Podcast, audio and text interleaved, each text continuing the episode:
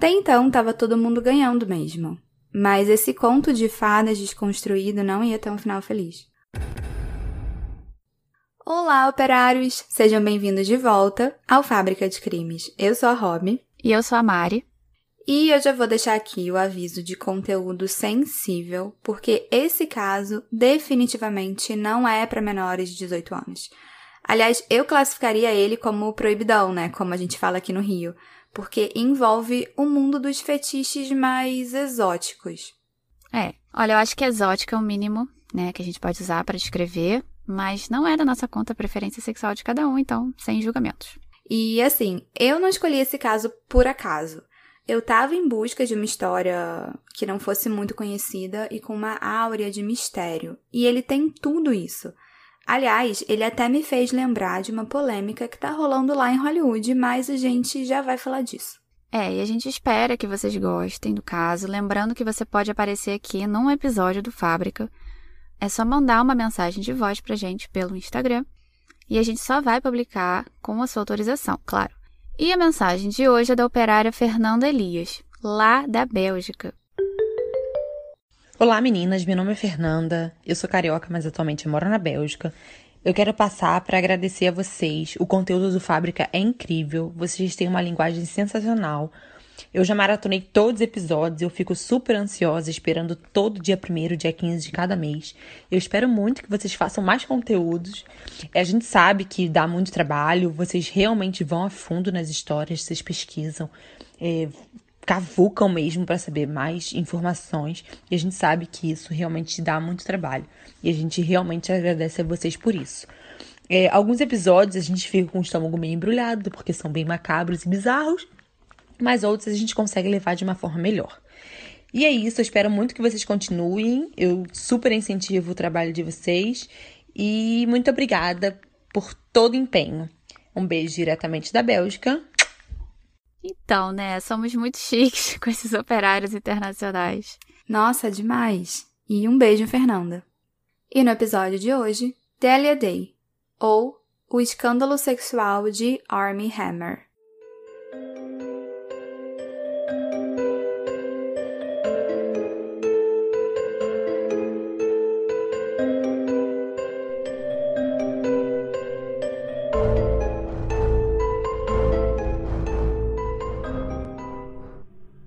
Início de conversa, eu vou contar um pouco sobre a Adélia Day. A Adélia Day era o pseudônimo de uma mulher chamada Susan Anton. E a Susan, ela era casada com um cara chamado Travis. E eles eram casados há mais de 10 anos. Eles tinham inclusive dois filhos juntos, um menino e uma menina, e o Travis tinha um filho do primeiro casamento dele. Então, era um total de três crianças. Eles moravam no estado do Mississippi, lá nos Estados Unidos, e Adélia trabalhava como artista na maior parte do dia. E há boatos de que o Travis trabalhava para a CIA, mas isso não ficou comprovado, segundo as minhas pesquisas. E até aí tudo bem padrão, né? Sim. Só que a Adélia e o Travis, eles não moravam com os filhos. As três crianças foram mandadas para um colégio interno já que o ambiente dentro de casa não era apropriado para menores de idade.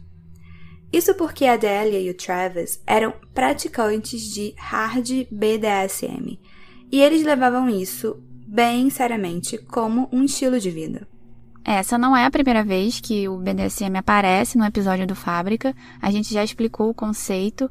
Só que para aquelas pessoas que não ouviram o episódio, o BDSM é um conjunto de práticas consensuais envolvendo bondage, que é uma amarração, disciplina, submissão barra dominação, sadismo e masoquismo.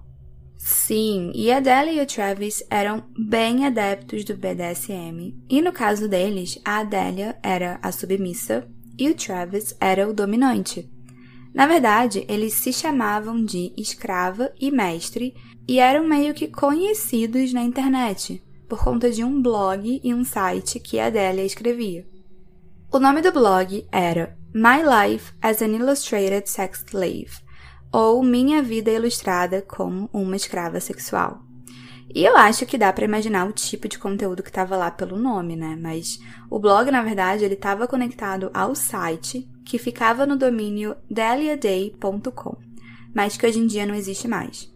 Então, o site não existe, mas o blog ainda tá lá caso alguém tenha curiosidade. E Mari, você traduz pra gente o que tá escrito na parte da bio do blog?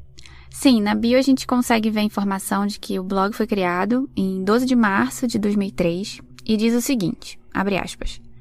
Aqui está uma introdução rápida e superficial. Tenho 36 anos, aí ela né, dá as medidas dela com o número de sutiã, 1,72 de altura e cerca de 59 quilos. Não tenho uma balança, tenho sete tatuagens, 14 piercings corporais e uma marca na minha nádega direita. Sou uma artista e uma escrava. Meu trabalho e minha vida podem ser vistos em meu site principal, que é um documentário dos anos que passei como escrava sexual. Agora, há mais de uma década. Esse diário é apenas uma pequena extensão desse projeto, que é o meu trabalho diário. Fecha aspas. E apesar do blog ter sido criado em março de 2003, como a Mari disse, as postagens, pelo menos as que estão atualmente públicas, só começaram em 26 de agosto de 2003.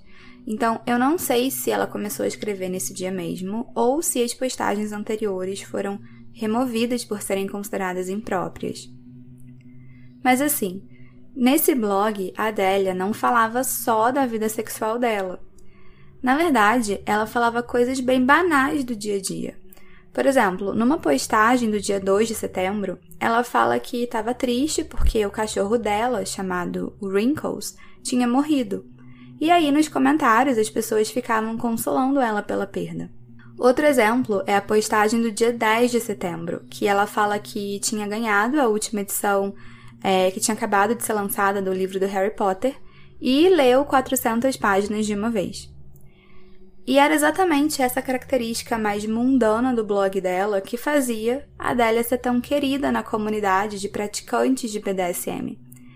Inclusive, ela tinha altas conversas com seguidores dela sobre isso e criticava a ideia errada que a sociedade tinha sobre esse estilo de vida. E eu entendo que para a maioria das pessoas devia ser difícil digerir que o relacionamento entre o Travis e a Delia era saudável porque era um relacionamento que envolvia muita violência corporal. Mas, ao que tudo indicava, os dois estavam muito felizes com isso e, principalmente, havia o consentimento da Délia em estar na posição de escrava sexual e agradar o mestre dela. É, eu tava pensando aqui e esse assunto é bem complicado, porque se os dois estavam de acordo, a gente teoricamente não tem que se meter na vida deles. Só que é difícil compreender que toda essa violência não configura um abuso. Exatamente, eu penso igual a você. E eu também não sei como me sentir em relação a isso. Eu li todas as postagens do blog e algumas das coisas relatadas lá eu realmente não me sinto confortável em escrever aqui no episódio, mas envolve bastante submissão, alterações corporais em várias áreas e até mutilação. Só para dar um exemplo, na postagem do dia 5 de outubro de 2003, ela postou uma foto e escreveu que, abre aspas, é incrível o que você pode fazer com um pouco de filme plástico. Eu não conseguia emitir nenhum som. Eu mal conseguia respirar. Parecia que estava cortando minhas amígdalas e havia camadas sobre camadas enroladas em volta da minha cabeça e puxadas em volta do meu pescoço. Eu realmente não sei quanto tempo durou. Não há noção de tempo quando todos os seus sentidos são cortados e você está sofrendo lentamente. Isso foi anteontem, apenas mais um dia normal na minha vida. Fecha aspas. Mari, agora dá uma olhada na tal foto. Então, é, o dia normal dela envolve passar, digamos, fita isolante no rosto inteiro, só deixando a pontinha do nariz para fora. Então é uma foto bem chocante. O site da Délia cresceu tanto que, em uma das postagens no blog dela, ela diz que, abre aspas, há um ano nesse mês comecei a trabalhar no site da Minha Vida Ilustrada como escrava sexual, sendo o meu projeto mais ambicioso de todos os tempos provavelmente um dos mais ambiciosos projetos da internet de todos os tempos. Ponto final. Agora o site tem mais páginas do que uma enciclopédia britânica. Realmente tento não pensar no escopo de tudo isso. Fico tonta se eu pensar. Fecha aspas. É, então assim, já deu para sentir que ela dedicava bastante tempo e esforço nesse site e Acho que a gente tem uma pequena noção disso com fábrica que dá bastante trabalho, mas a gente adora. Então, no caso dela, não devia ser diferente. Então, ela realmente amava aquilo que ela estava fazendo, né? Mas o Rob diz uma coisa: ela conseguia fazer dinheiro com esse site, que era famoso?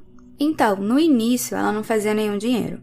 Mas conforme o público foi aumentando, ela abriu uma área do site com conteúdo exclusivo para assinantes. Então, no primeiro ano do site, ela cobrava 24 dólares e 95 cents por mês, mas depois do primeiro ano, o alcance foi tão grande que ela conseguiu abaixar o preço para 8 dólares e 32 cents. E ela era bem esperta, né? Então ela queria que o site se tornasse uma referência do assunto e que tivesse um preço bem competitivo. Mari, lê essa passagem do blog dela do dia 2 de outubro? Sim, nesse trecho que a Robin me mandou, a Adele escreveu o seguinte, abre aspas. Agora custa apenas 8 dólares e 32 por mês para assinar Minha Vida Ilustrada como uma Escrava Sexual, tornando o site competitivo com muitas revistas impressas convencionais e drasticamente mais barato do que qualquer outro site pornô. Os números apoiam essa mudança de preço e com sorte resultará em mais dinheiro para mim e menos custo para você. Então saímos ganhando. Fecha aspas. Até então estava todo mundo ganhando mesmo. Mas esse conto de fadas desconstruído não ia ter um final feliz. Às 7h20 da noite do dia 1 de dezembro de 2003, Adélia Day fez a última postagem no seu blog. O nome da publicação era Bem Trancada, e ela começa falando que passou a maior parte do dia escrevendo e fazendo tarefas domésticas. Mari, você pode traduzir pra gente? Não precisa ler tudo, porque eu acho que é bastante gráfico. Ok, vamos lá. Ela escreveu o seguinte, abre aspas. Eram duas da tarde quando meu dono entrou. Ele estava em seu escritório trabalhando enquanto eu trabalhava. Ele passou por mim, entrando no quarto e depois saiu. Achei que ele iria conseguir alguma coisa e eu estava certa mas nunca poderia ter adivinhado o que ele estava recebendo, ou por que quando ordenou com aquela voz que implora obediência imediata como um sargento instrutor. Levante-se e abaixe as calças. Levantei-me e vi o grande cadeado de latão em sua mão. E aí eu vou parar por aqui. É, melhor mesmo. Eu acho que dá para pegar mais ou menos a ideia de onde que o Travis pendurou esse tal cadeado. E a Adélia, inclusive, disse que passou o resto do dia sem conseguir sentar e andar direito. E mais uma vez aqui, se tiver algum operário ouvindo isso que curta essa prática, a gente respeita. Mas assim, só de ler eu fiquei bem agoniada, né? Não vou mentir. É, eu fico aliviada que não tem fotos dessa vez. É, não tem no blog. Mas ela mesma disse que era uma imagem tão forte que ela só colocaria no site porque o blog dela era da UOL. Então, muito provavelmente eles não iam permitir esse tipo de conteúdo. Só que lembra que eu disse que essa foi a última postagem dela? Nesse mesmo dia, uma coisa que ninguém imaginava aconteceu. A polícia recebeu um telefonema às duas da manhã e era a Délia, desesperada, falando que o marido dela, o Travis, estava morto. Isso porque ela tinha dado um tiro no peito dele e ele aparentemente morreu na hora. E ela foi para a delegacia e lá confessou de novo, né, que ela tinha matado ele e disse que ela sabia usar uma arma de fogo porque o próprio Travis tinha comprado uma arma para ela e ensinou ela a usar para o caso de alguém tentar entrar na casa quando ele estivesse fora. E o caso do assassinato do Travis foi levado para o júri que no fim entendeu que Adélia não era culpada porque ela teria agido única e exclusivamente em legítima defesa por conta do estilo de vida que eles levavam. E aí, basicamente, o que aconteceu foi que Adélia sumiu. Ela tinha passado praticamente todo o ano de 2003 sendo uma celebridade da internet, e as pessoas sabiam todo o dia a dia dela porque ela fazia questão de escrever no blog, né, e mostrar as fotos no site. Mas depois do assassinato do Travis, ela se tornou uma pessoa bem privada. Então as páginas online foram tiradas do ar. Ela voltou a morar na antiga cidade dela e ficou basicamente levando uma vida considerada normal. E todo mundo achou que nunca mais ia ouvir falar da Delia Day de novo. Bom, agora eu vou fazer um super parênteses para falar sobre um caso que vem sendo muito comentado na mídia e que envolve o ator Armie Hammer. E o escândalo envolvendo ele me lembrou muito o caso da Delia Day em alguns pontos que vocês já vão entender o porquê. Para quem não conhece, Armie Hammer é um ator americano de 34 anos que ficou mais conhecido pela série Call Me By Your Name. E no dia 11 de janeiro de 2021, ele protagonizou um escândalo sexual bem chocante. Isso porque várias conversas íntimas dele com algumas mulheres foram vazadas, havendo indícios até de canibalismo. E, aliás, as mensagens foram trocadas no período entre 2016 e 2020, sendo que nessa época ele era casado com a atriz e apresentadora Elizabeth Chambers. O Army e a Elizabeth ficaram casados por 10 anos e se separaram no ano passado. E ainda quando eles estavam juntos, em 2009, o Army deu uma entrevista para Playboy falando que ele gostava de ser o dominador mas que depois do casamento o apetite sexual dele mudou. E essa entrevista para Playboy, inclusive, gerou bastante polêmica porque ele declarou que gostava de puxar cabelo de mulher, mas que ele não podia puxar o cabelo da esposa. É, eu acho que é legal dizer que esse foi um aperitivo do que a mídia ia descobrir sobre ele mais tarde, né? Só aí a gente pode imaginar que ele gostava de algo mais intenso. Aliás, essa entrevista da Playboy gerou tanta repercussão que ele acabou se retratando e dizendo que não queria ter falado naquilo. E aí ele culpou o álcool e disse o seguinte, abre aspas, não bebam durante entrevistas, fecha aspas. Exatamente. E aí depois disso, todo mundo pensou que ele não ia mais expor a vida sexual dele. Eis que no mesmo ano de 2009, ele declarou no programa da Elle que uma mulher já tinha tentado esfaquear ele durante o ato sexual. Nossa, normal, né? Pois é. E numa última entrevista em novembro de 2009, perguntaram para ele quem seria o convidado dos sonhos dele para um jantar. E ele respondeu que seria o Marquês de Sade. Então, esse Marquês de Sade, ele foi um filósofo e político francês lá do século XVIII só que ele é mais conhecido pelas suas obras de cunho mais sexual. Foi ele, inclusive, quem escreveu o livro 120 Dias de Sodoma, que também tem filme e é bem pesado. Então, assim, o Army poderia escolher qualquer pessoa para jantar e essa foi a escolha dele. É, até aí, até que tudo ok. Só que nesse ano de 2021, alguns prints de mensagens enviadas por ele foram publicados numa página do Instagram chamada House of Effie. E nessa página, que até o dia de hoje, né, da gravação ainda está disponível lá no Instagram, é uma moça disse que teria vivido um relacionamento abusivo com Army. E aí ela colocou os prints de conversas com ele e respondeu algumas perguntas. E dentre as mensagens deles, nós destacamos aqui alguns trechos que a gente vai traduzir para vocês. Sim, em uma mensagem ele diz o seguinte, abre aspas: você apenas vive para me obedecer e ser minha escrava. Eu irei te possuir. É a minha alma, o meu cérebro, espírito e corpo. Você viria até mim para ser minha propriedade até você morrer? E se eu quisesse cortar um dos seus dedos e carregar comigo para que sempre tivesse uma parte de você em minha posse? Fecha aspas. E uma outra conversa, ele disse que, abre aspas, eu preciso do seu sangue. Eu anseio isso. Você irá me dar o seu sangue amanhã? Lembre-se de que você é minha. Fecha aspas. E aí a moça respondeu: De novo esse assunto? Isso é muito intenso. E aí ele fala: Eu sou intenso. Eu preciso do seu sangue e que você me alimente com ele. Gente, e as mensagens vão piorando. Então, em uma outra aqui, ele fala, por exemplo: é, se você estivesse perto de mim, eu faria um pequeno corte em você e dormiria sugando o seu sangue. Apenas um pouco do seu sangue, o seu gosto, o gosto dos seus ferros e minerais. Meu Deus, ferros e minerais. Pois é, e uma outra mensagem ele disse que era 100% canibal, né? Então ele admitiu isso e ele disse que era uma coisa que ele nunca tinha admitido antes. E apesar de tudo isso, também é importante falar que Apesar da página né, publicar esses prints, a gente não sabe se eles são 100% verdadeiros. E foi aí que todo mundo pensou nas pessoas mais próximas dele, né, que passaram mais tempo com ele, que seria então a ex-mulher dele, a Elizabeth Chambers, e outras namoradas que ele teve. E a Elizabeth, ela viu a repercussão desse escândalo, que começou nesse Instagram, depois foi pro Twitter e de repente já estava em todos os sites de notícia. E aí, na semana passada, ela finalmente se pronunciou sobre o assunto.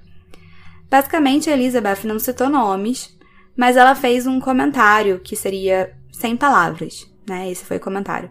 Numa foto do Instagram do Just Jared, que é uma página de notícias sobre celebridades. E a foto foi publicada dois dias atrás, né? Da gravação desse episódio, ou seja, no dia 28 de janeiro de 2021. E a foto era o Army junto com um outro ator e o diretor da série Call Me By Your Name.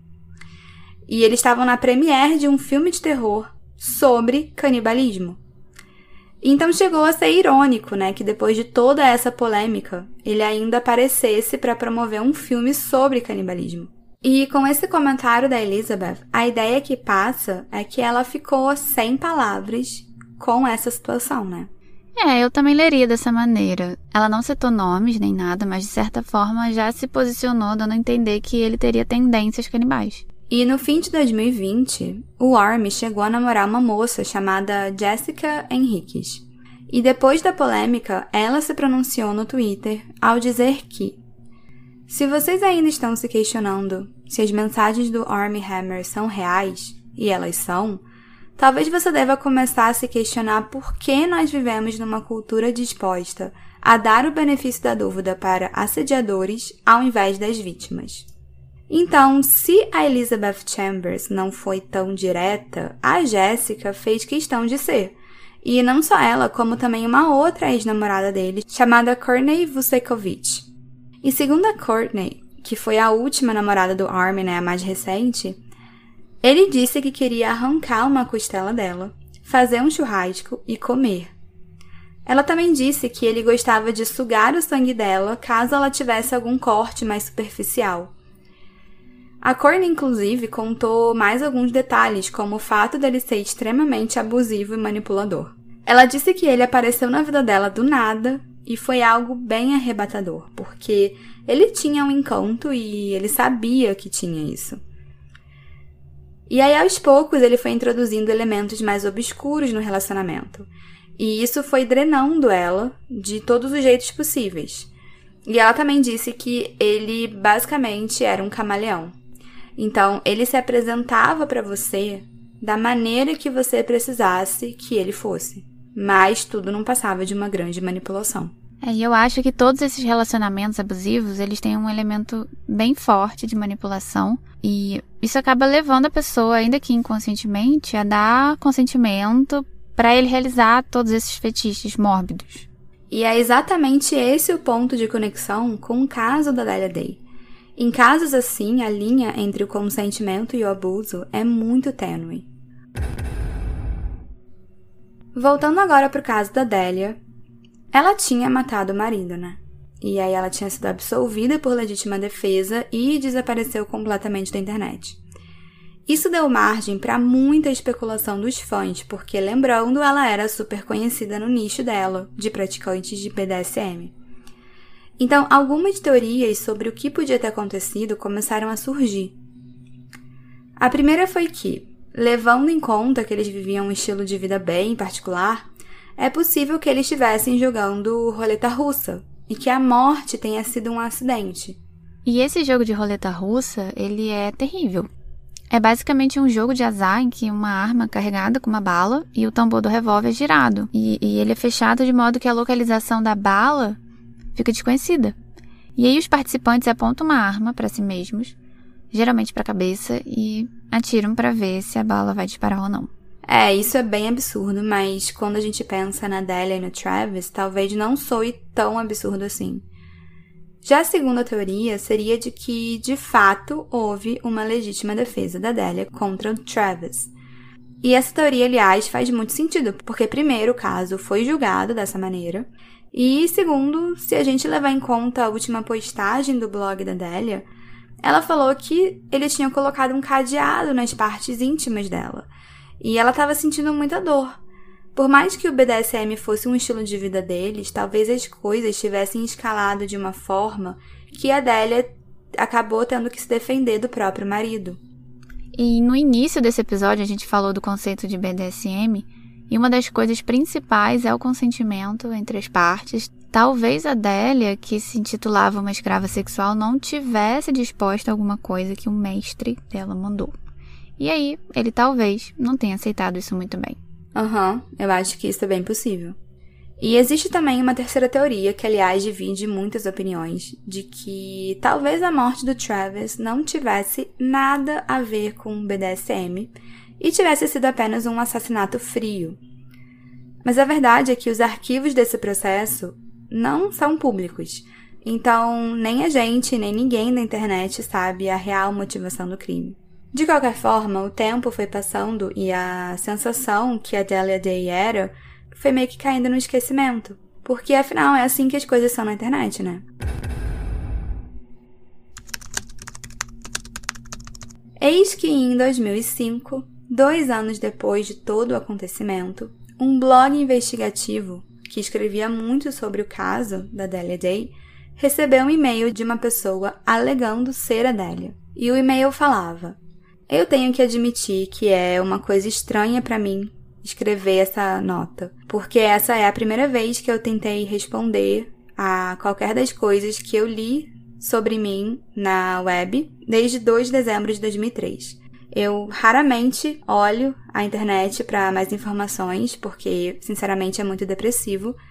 No entanto, eu finalmente consegui ver alguém que está escrevendo sobre a verdade, e isso me faz me sentir, de certa maneira, melhor. Você está correto ao chegar nessas conclusões que você teorizou. Eu fico me perguntando se mais alguém já reparou que as escritas da Delia não eram minhas. Apenas os oficiais do condado de Chalktown, que tem toda a evidência do caso, incluindo computadores, parecem ter percebido isso. Nunca foi confirmado se de fato era ela, né, escrevendo. Mas no e-mail, ela dizia que estava pensando em voltar para a internet para contar a versão dela dos fatos e explicar de uma vez por todas o que tinha acontecido.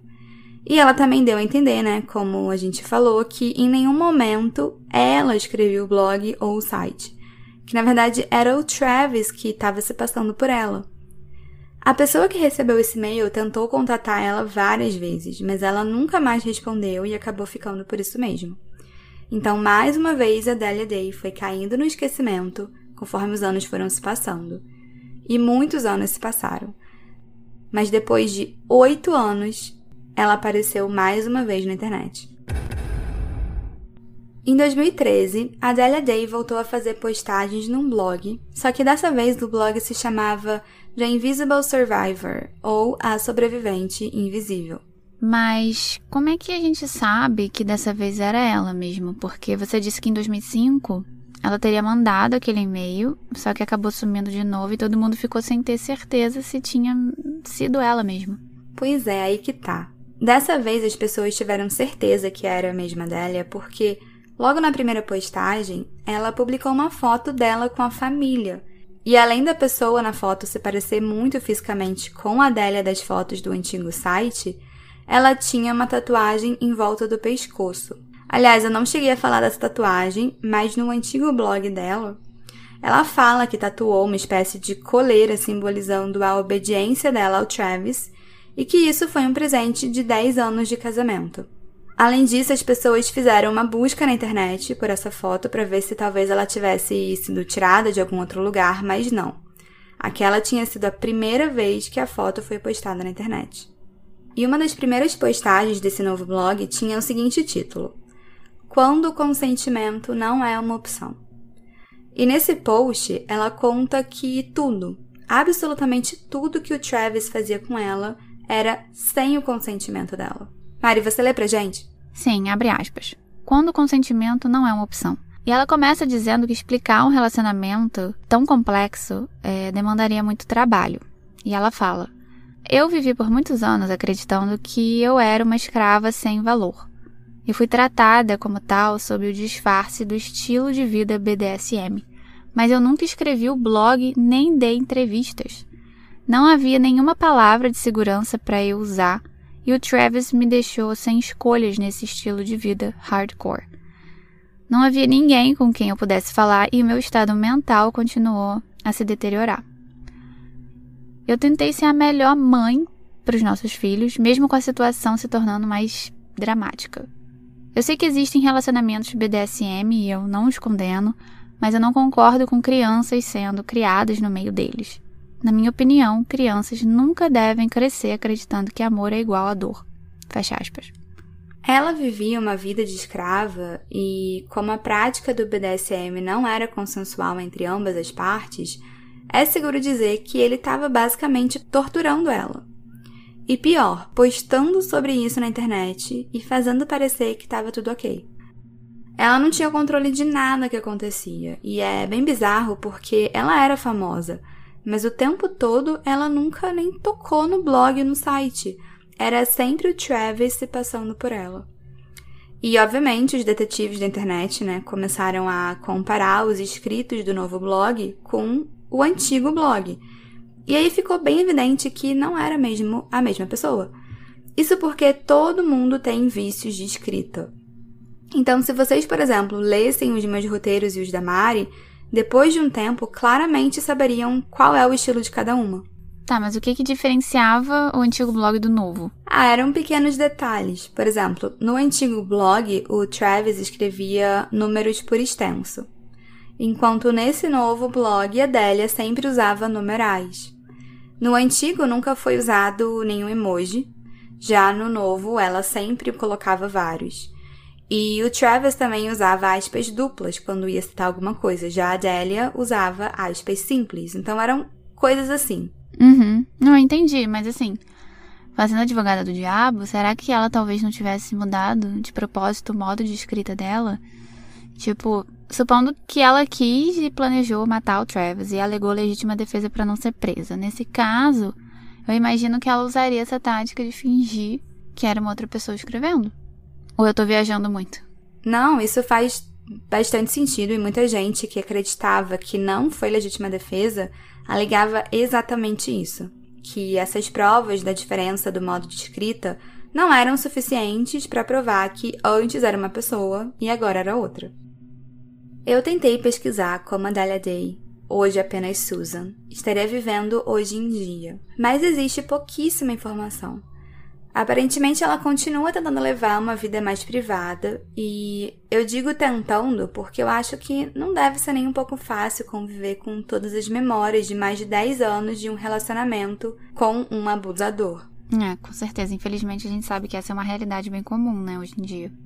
Uhum. E pelo que eu consegui encontrar, hoje ela já tá casada novamente com um outro cara, que é 10 anos mais novo que ela e ela atende pelo nome de Susan Angulo. Eles moram no Texas com os filhos dela e ela se tornou uma pessoa bem religiosa.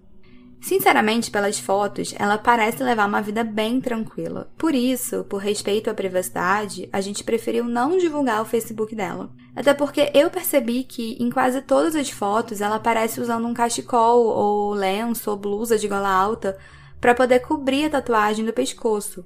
Só que em algumas fotos ainda dá pra ver que a tatuagem tá lá. Mas eu imagino que seja algo que ela sofra muito, né? Ao olhar todos os dias e a gente respeita muito isso.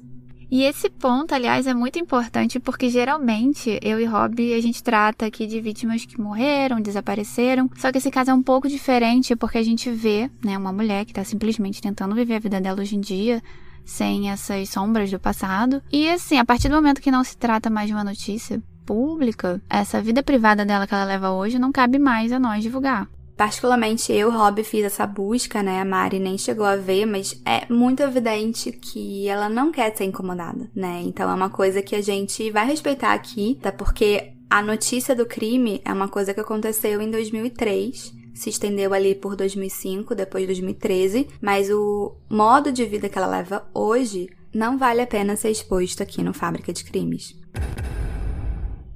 Bom, esse foi o caso de hoje, e eu imagino que a maioria de vocês nunca tenha nem ouvido falar dele, porque ele virou quase que um mistério da internet ali, né? E uma hora você tinha essa figura super conhecida, que do nada se envolve com um assassinato, e a pessoa diz que nada do que você viu, na verdade, era real. E a gente achou que fazia um link super legal com o atual escândalo envolvendo o ator Armie Hammer, né? Já que a questão da violência e do consentimento andam lado a lado e da mesma maneira que aconteceu com a Delia Day. As mulheres da vida do Army também parecem ter vivido um relacionamento mega abusivo. Lembrando que a gente tem um post lá no Instagram do Fábrica, que é o arroba podcast Fábrica de Crimes, com um telefone de emergência aqui do Brasil. Então, se você, operária, viver uma situação de violência doméstica ou testemunhar uma situação assim, ligue 180 na Central de Atendimento à Mulher e denuncie. Bom, não se esqueçam que sai episódio todo dia 1 e 15 de cada mês. E se puder, nos avalie com 5 estrelinhas, deixe aquela review positiva no app que você usa para nos ouvir. E lembrando que agora no Instagram a gente tem uma aba Além da aba de posts e dos posts em que nós somos marcadas, a gente tem uma terceira chamada aba guias. Na verdade, foi uma sugestão de uma operária. E lá a gente reúne cinco guias, os episódios, algumas resenhas de indicação, de true crime. Temos uma aba guia em que você clica no post e pode dar sua sugestão de caso. Enfim, e temos as artes dos operários. Então a gente reuniu para ficar mais fácil de achar no feed. Isso aí.